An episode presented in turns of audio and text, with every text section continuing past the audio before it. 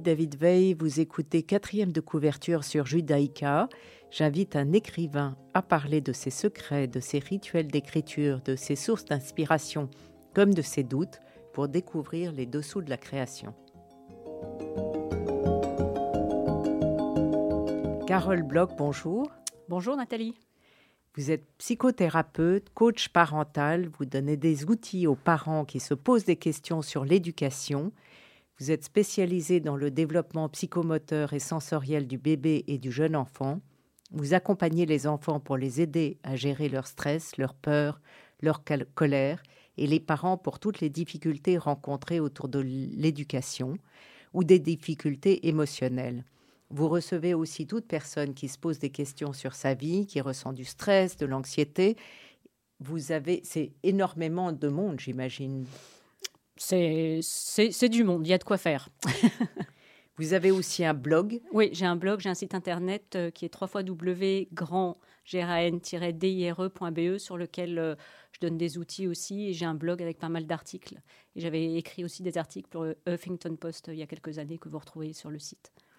Vous avez écrit, et on va en parler aujourd'hui, Emmuré, euh, qui est publié chez Librinova et c'est votre deuxième livre. Donc, on le trouve sur le site librinova.com ou sur Amazon ou euh, tous les... Voilà, sur la FNAC aussi, sur euh, différents, différents sites. vous ne le trouvez pas directement en magasin, sauf si vous allez dans les librairies et que vous demandez le livre en muret. À ce moment-là, les librairies peuvent le commander. Votre premier livre s'intitule On ne peut donner que deux choses à ses enfants, des racines et des ailes. Euh, il y a un lien avec évidemment votre deuxième livre Emmuré. Euh, euh, je lis le résumé quand même du premier livre qui m'a paru très intéressant mhm. en éclairage avec la suite. Cassé par un système scolaire trop rigide, je suis devenue coach parental et thérapeute et suis persuadée qu'il existe en chaque enfant un potentiel si son entourage prend le temps de comprendre sa manière d'être et de penser.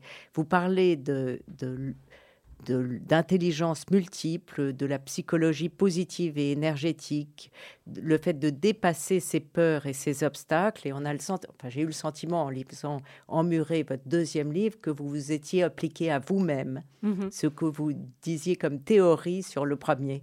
Oui, tout à fait. En fait, j'ai écrit le premier euh, en 2016 parce que je pense euh, avoir été assez cassée par le système euh, scolaire français, parce que peut-être que je n'avais pas cette intelligence logico-mathématique ou très littéraire, mais plutôt créative. Et, donc, c'est vrai que j'ai suivi différentes formations en psychologie qui m'ont aidé à, me comprendre et à comprendre comment fonctionne l'autre. Vous, êtes française, mais vous habitez à Bruxelles. Oui, je suis française et j'habite en Belgique depuis plus de 20 ans, donc euh, presque belge.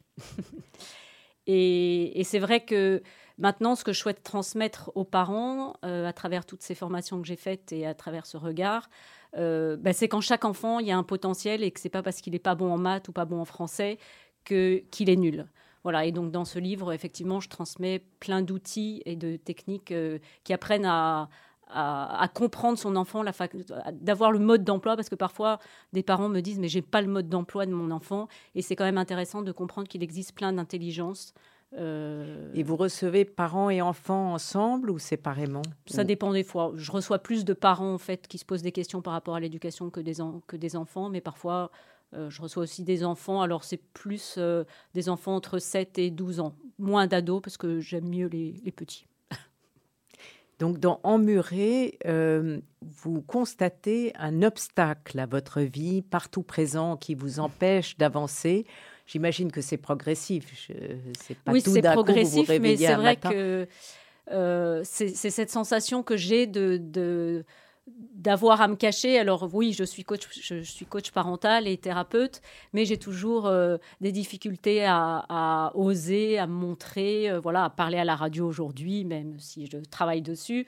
mais c'est pas quelque chose que je fais hyper naturellement et que j'adore faire. Donc je sors de ma zone de confort. Donc vous décidez d'aller voir, euh, de faire une psychanalyse avec euh, Cathy Habert, vous la nommez. Euh, est-ce que c'est dans le cadre de votre profession ou c'est réellement personnel? Euh, Non, c'est réellement personnel. Euh, j'ai été, voilà, j'ai été la consulter la première fois en 2006 où je lui disais, mais je comprends pas, tout va bien dans ma vie. j'ai un gentil mari, trois jolies petites filles, mais je sens quand même qu'il y a quelque chose qui va pas. Donc je, me cherchais un petit peu, et c'est comme ça que que, voilà, petit à petit. Vous commencez le livre d'ailleurs par, par cette première mm. séance qui est formidable parce que quiconque a été voir un, euh, a fait une psychanalyse peut probablement s'y reconnaître. Vous dites, je n'ai rien à dire, je vais très bien. Qu'est-ce que je fais là? Exactement. Je suis arrivée là en disant, mais en fait, je ne sais pas pourquoi je suis là. Je je, sais, j'ai pas le droit de me plaindre, tout va bien dans ma vie.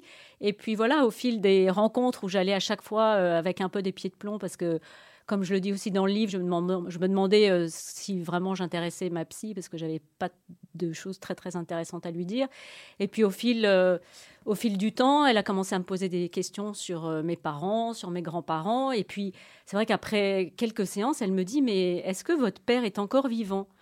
Et là, le franc m'est tombé parce que je me suis dit, ah, c'est vrai, ça fait peut-être deux mois que je viens chez elle et je lui parle pas de mon père. Alors pourquoi? Donc, on a l'impression que c'est presque par hasard, il n'y a pas de hasard, bien entendu, mais que, que ce père surgit euh, que, comme essentiel à votre existence et qui va mhm. vous mener dans cette quête euh, vers son enfance, l'enfant caché qu'il a été pendant la guerre et dont il ne vous a jamais parlé. C'est-à-dire qu'il m'a parlé du... Enfin, je, savais qu'il était caché, euh, je savais quand même pas mal de choses, mais il l'a toujours pris sur le ton de la légèreté en disant qu'il n'avait pas souffert et que... Euh, voilà, il, allait distribuer euh, des œufs à d'autres. Enfin, c'était toujours sur le ton de la rigolade. Et je savais bien qu'il avait quand même euh, souffert euh, de cette période. Et puis moi, en 2014, j'ai retrouvé le journal intime de ma grand-mère. Avant d'en venir au journal de votre grand-mère qui prend une place essentielle de votre livre, je vous cite quand même. Vous dites, dans ma famille, on n'abordait pas le traumatisme de la Shoah. La guerre et ses conséquences psychologiques qu'elle aurait pu avoir sur mes parents n'ont jamais été un sujet de conversation. Aucun souvenir traumatisant ne m'a jamais été raconté. Pas étonnant alors que cette question ne m'ait jamais préoccupée. C'était du passé et de toute façon, il ne fallait pas se plaindre et aller de l'avant. Ben oui, je voilà, mes deux parents euh, ont été cachés. Ma mère est née en 39 et et, m'a toujours dit qu'elle n'avait pas souffert. Mon père, euh, idem. Et, et, dans toutes les lectures que je lis ou que j'ai lues, je retrouve exactement les mêmes silences pour les personnes de, notre génération que des parents ou des grands-parents n'ont pas transmis leur histoire parce que peut-être euh, c'était une façon aussi de nous protéger ou alors euh, ils, voulaient euh, aller de l'avant justement et ne pas parler de, du, passé. Ou c'est trop pénible pour eux. c'est trop pénible pour eux, effectivement, et ils n'ont pas envie de s'en souvenir. Et dans le cas de, là en l'occurrence de mon père, bon, évidemment, ils, ils ont été enfin, protégés, ils n'ont pas été euh, déportés. Euh, mais encore une fois, il y a quand même eu beaucoup de stress et c'est vrai que j'ai jamais eu de discours euh, dramatisant sur, sur ce sujet-là. Et, mon père a quand même gardé son étoile jaune dans son portefeuille toute sa vie, donc c'est quand même pas anodin. On va écouter votre premier choix musical, Jean-Jacques Goldman. J'irai au bout de mes rêves.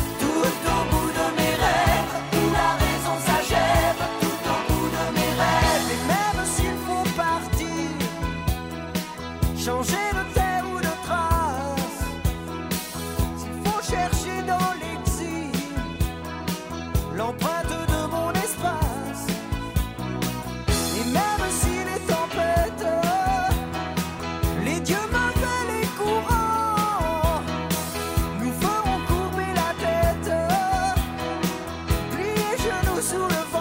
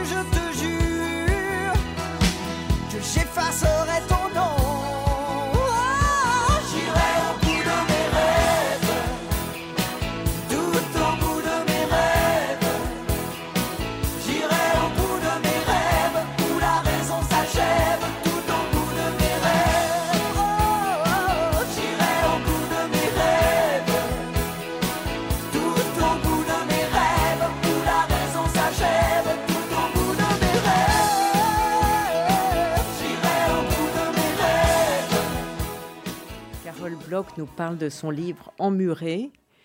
Euh, il s'agit de l'histoire, votre histoire. Oui, l'histoire de, de mon père euh, caché pendant la guerre et avec sa, sa mère et ses grands-parents.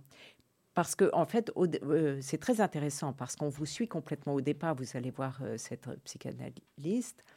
Vous parlez de votre père, bien évidemment, et ça vous mène au fait que vous avez l'impression de ne pas l'avoir très bien connu et vous tombez sur les carnets de votre grand-mère, donc de sa mère, mhm. qu'elle a écrit pendant toute la guerre. Oui, tout à fait. Ouais. En fait, mon père euh, a fini sa vie euh, déprimé et dans une maison de, repos assez dépressif et très silencieux. Et donc, euh, c'est vrai qu'à travers cette psychanalyse, j'ai essayé de comprendre ce qui avait rendu mon père si, bah, si dépressif et si emmuré. C'est pour ça que j'ai appelé ce titre comme ça. les dernières années de sa vie. Et donc, quand j'ai retrouvé le journal intime de ma grand-mère en 2014, bah, elle exprimait d'abord, elle écrivait extrêmement bien et j'ai retrouvé, euh, j'ai pu comprendre à quel point, quand même, euh, il y avait eu de l'angoisse, de la peur. Euh, Mais au-delà de ça, elle a, elle a découvert des choses sur son mari qui est parti au Maroc, qu'il a abandonné avec ses enfants. Mhm. Et donc, vous découvrez sur elle. Je, découvre une autre femme. En fait, je découvre effectivement. je savais que son mari n'était pas là, mais donc il les a abandonnés parce que lui est parti au Maroc pendant six ans euh, pendant la guerre. Donc elle est restée seule avec ses enfants et ses parents.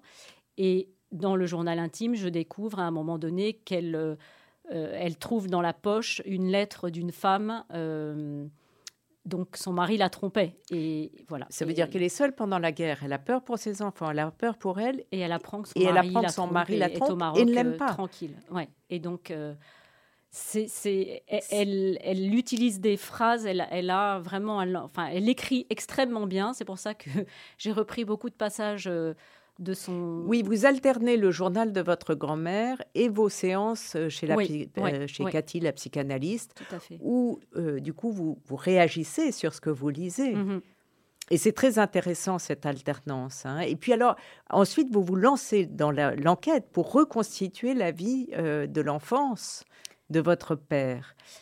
Ouais, euh, oui, parce que alors j'ai donc j'avais en fait euh, ce journal intime, j'avais le portefeuille de mon père dans lequel euh, il avait caché sa, son étoile jaune toute sa vie.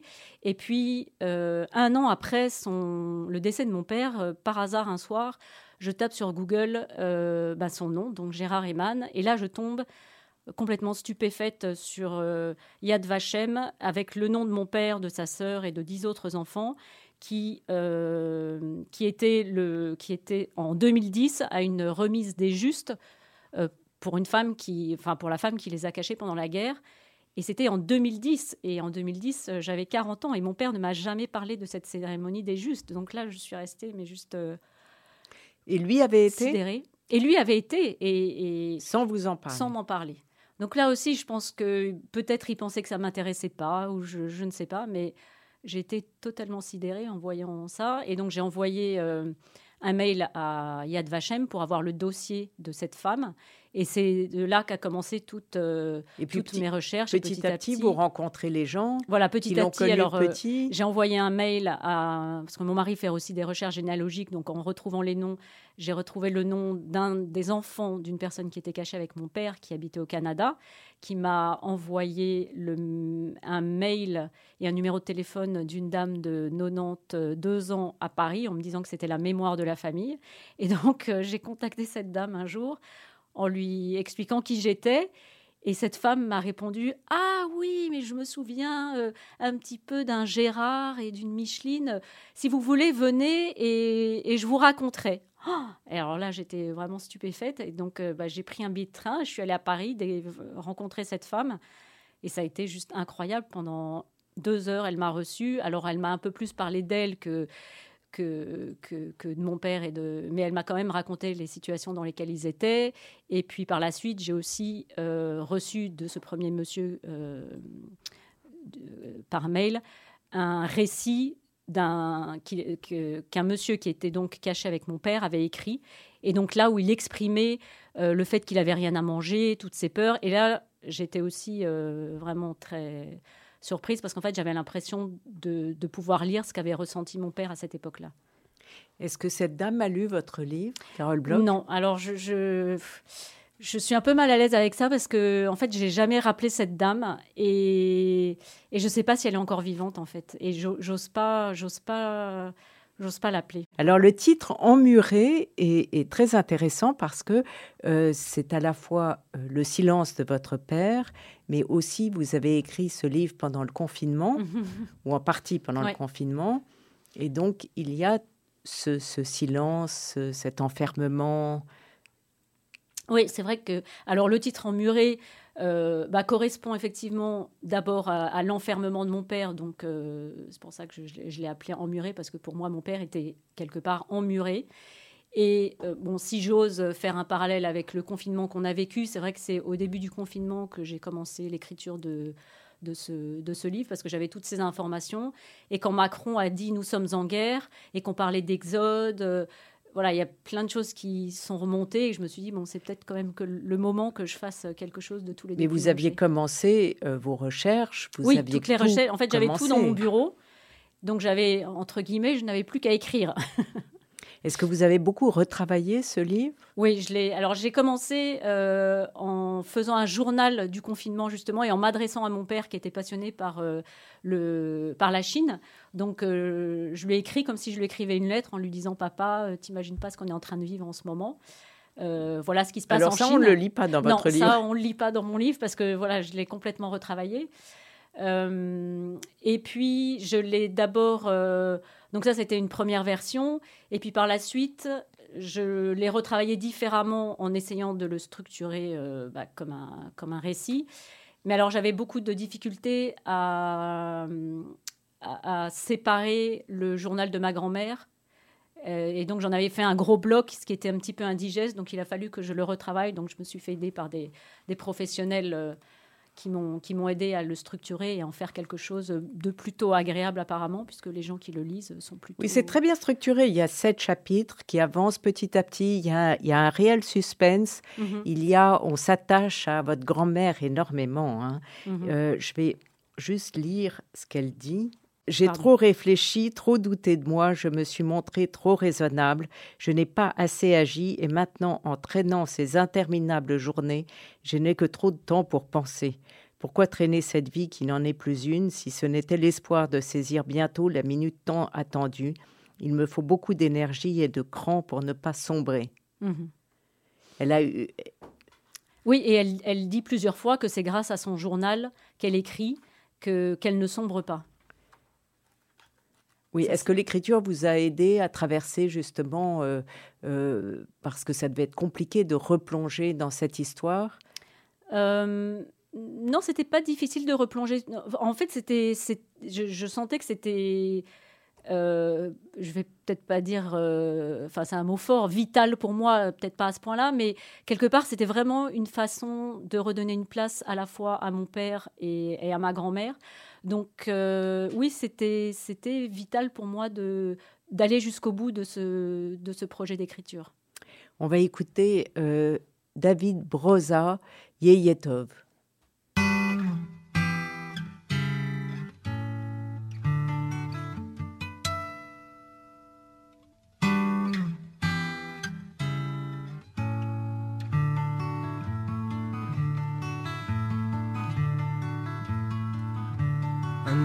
מביט מהחלון וזה עושה לי די עצוב. האביב חלף עבר לו, מי יודע אם ישוב.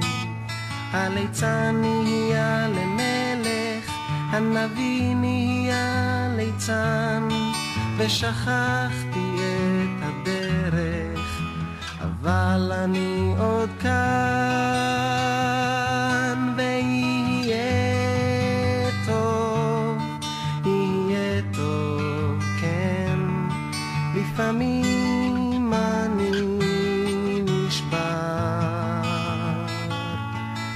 אז הלילה, או הלילה, איתך אני נשאר.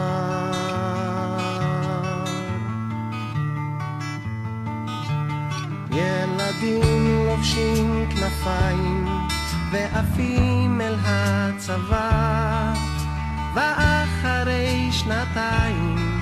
חוזרים ללא תשובה. אנשים חיים במתח מחפשים סיבה לנשום. ובין שנאה לרצח מדברים על השלום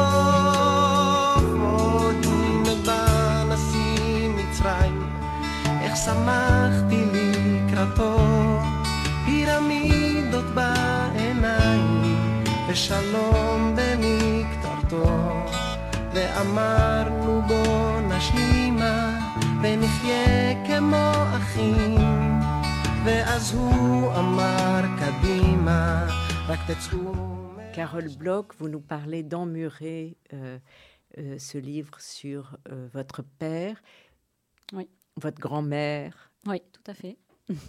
et la guerre, Et la guerre. ouais, et le entre- non-dit et le silence. Oui, voilà, tout à fait. Ouais. Euh, vous parlez de, vous dites toujours ce silence. Je vous cite.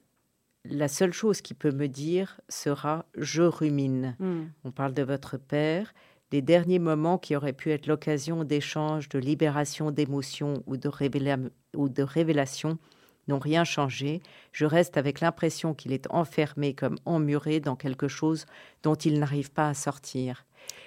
Ouais. C'est en écrivant ce livre que vous avez, vous en êtes arrivé à cette conclusion ou vous aviez ce sentiment en grandissant?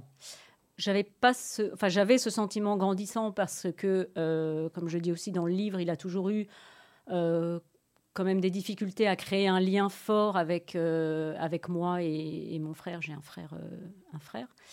Mais c'est surtout dans ces dernières années où j'essayais de, de comprendre ou de, de, de- percer euh, ces non-dits, enfin le fait qu'il qu'il- qu'il ne parle pas, alors que ce soit de la guerre ou d'autres sujets, c'était très difficile de, de, de lui faire sortir quelque chose. Et même quand je lui posais des questions, euh, ben, il ne me répondait pas. Effectivement, la seule chose qu'il me disait, c'est je rumine. Mais les 15 derniers jours de sa vie, euh, j'étais à côté de lui. Donc je suis allée à Paris pendant les 15 jours pour, euh, ben, pour être auprès de lui.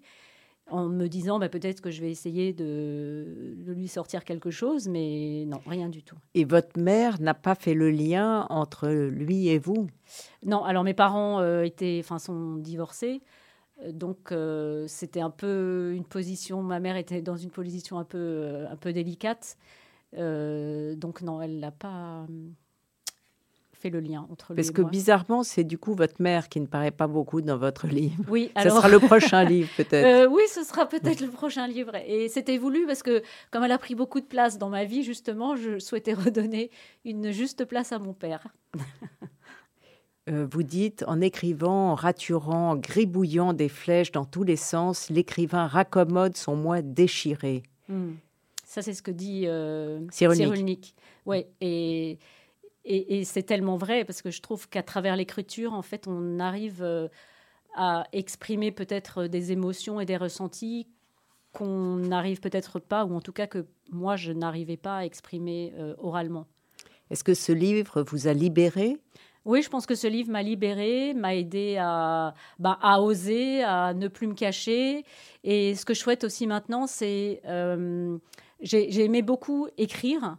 Euh, et je me suis aperçue à quel point justement le fait que mon père ne m'ait pas transmis des choses euh, et que moi je, transmette ce récit de vie me donne l'envie maintenant d'accompagner des personnes qui souhaitent transmettre à leur famille leur histoire euh, de les aider en écrivant, donc aller euh, les écouter, témoigner, et moi m'occuper d'écrire leur récit. Voilà ce que je propose. Donc je l'ai fait déjà pour une femme euh, qui a aussi été cachée pendant la guerre, mais voilà, je, peux travailler sur d'autres sujets que, que, la guerre. oui. vous avez une bibliographie très intéressante à la fin de mm-hmm. votre livre Emmuré, Carole Bloch. il y a, vous commencez par Boris Cyrulnik, la nuit, j'écrirai des soleils. Et il y a tout un, tout un tas de livres, euh, sûrement très passionnants. Qui... Est-ce que, est que vous les avez vraiment ah oui, utilisés oui, je les ai tous, oui, je les ai tous lus. Enfin, depuis une dizaine d'années, je, je, lis beaucoup. Alors, sur ces sujets et sur d'autres, mais c'est vrai que ce sont des sujets euh, qui me passionnent, en fait. Donc, euh, Lequel vous a le plus marqué? Alors, attendez, je vais vous dire ça tout de suite lequel m'a le plus marqué dans la liste des... Alors, l'assidération, ça c'était quelque chose aussi d'assez fort de Laurence Benaïm qui est sorti il n'y a pas très longtemps. Euh, qu'est-ce qu'il y a eu d'autre euh, Oui, Le secret de Philippe Grimbert aussi, un très fort euh, livre. Et Yvon Jablonka. Voilà, toutes ces personnes, en fait, comme Colombe, Colombe Schneck, sont des, bah, des enfants en fait, de ma génération, dont les parents ou les grands-parents n'ont pas raconté leur histoire et qui, à travers un roman, généralement, ou des récits, euh, font des enquêtes comme moi, font des recherches et racontent l'histoire de leur famille. Et je sais que récemment, il y a encore euh, la sœur de Gad Elmaleh qui vient de sortir un livre qui s'appelle La Reine, dans lequel elle raconte aussi l'histoire de de, son père, de son grand-père, de sa grand-mère. Et, quelque part, je trouve ça assez fabuleux de pouvoir, euh, notre génération, raconter ce que nos ancêtres, euh, enfin nos parents, nos grands-parents n'ont pas raconté, parce que c'est très important pour le transgénérationnel. Donc, euh, c'est quelque part un cadeau qu'on fait aussi à nos enfants de, de pouvoir rompre ce silence. C'est ça qui est le plus important. Merci beaucoup, Carole. Merci à vous, Nathalie. Cette émission sera rediffusée dimanche à 14h. Vous pouvez la réécouter sur vos podcasts et sur le site de Radio Judaïka. Et je vous retrouve mardi prochain à 11h.